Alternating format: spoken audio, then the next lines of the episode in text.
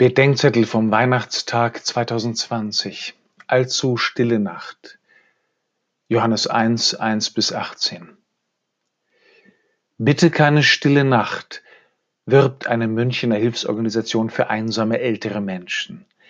Denn für die ist eine wirklich stille heilige Nacht unerträglich. Aber nicht nur für sie. Viele singen gerührt Stille Nacht, aber nur wenige halten sie aus, die Stille. Dabei brauchen wir sie, um einander hören zu können, besonders die leisen Töne. Die Stille, das Schweigen gehört zum Geheimnis der Weihnacht. Als tiefes Schweigen das All umfing und die Nacht in ihrem Lauf bis zur Mitte gelangt war, da sprang dein allmächtiges Wort vom Himmel, vom königlichen Thron, heißt es im Buch der Weisheit. Die ersten Christen lasen das als Prophetie über die Menschwerdung, das Wort ist Fleisch geworden, sagt Johannes im Evangelium. Gott belässt es nicht dabei, dass er zu uns spricht. Er sagt sich selbst aus. Das Wort Gottes, der Logos, der Sinn und die Bedeutung der Welt zeigen sich in der Gestalt des Menschen Jesus aus Nazareth.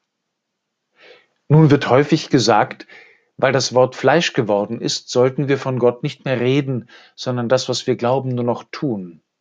Es stimmt, der Kirche täten weniger Gerede, weniger politikerhafte Stellungnahmen und weniger Allerweltsweisheiten gut.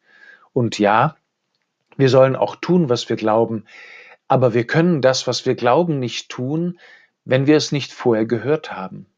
Deshalb sollten wir weniger über Gott und mehr mit und von Gott sprechen, gerade dort, wo es auch am helllichten Tag noch allzu stille Nacht ist. Gott wird Mensch, damit wir mit ihm lieben und seine Liebe erfahrbar machen. Gott wird Mensch, damit wir mit und von ihm reden und seine Liebe erkennbar machen.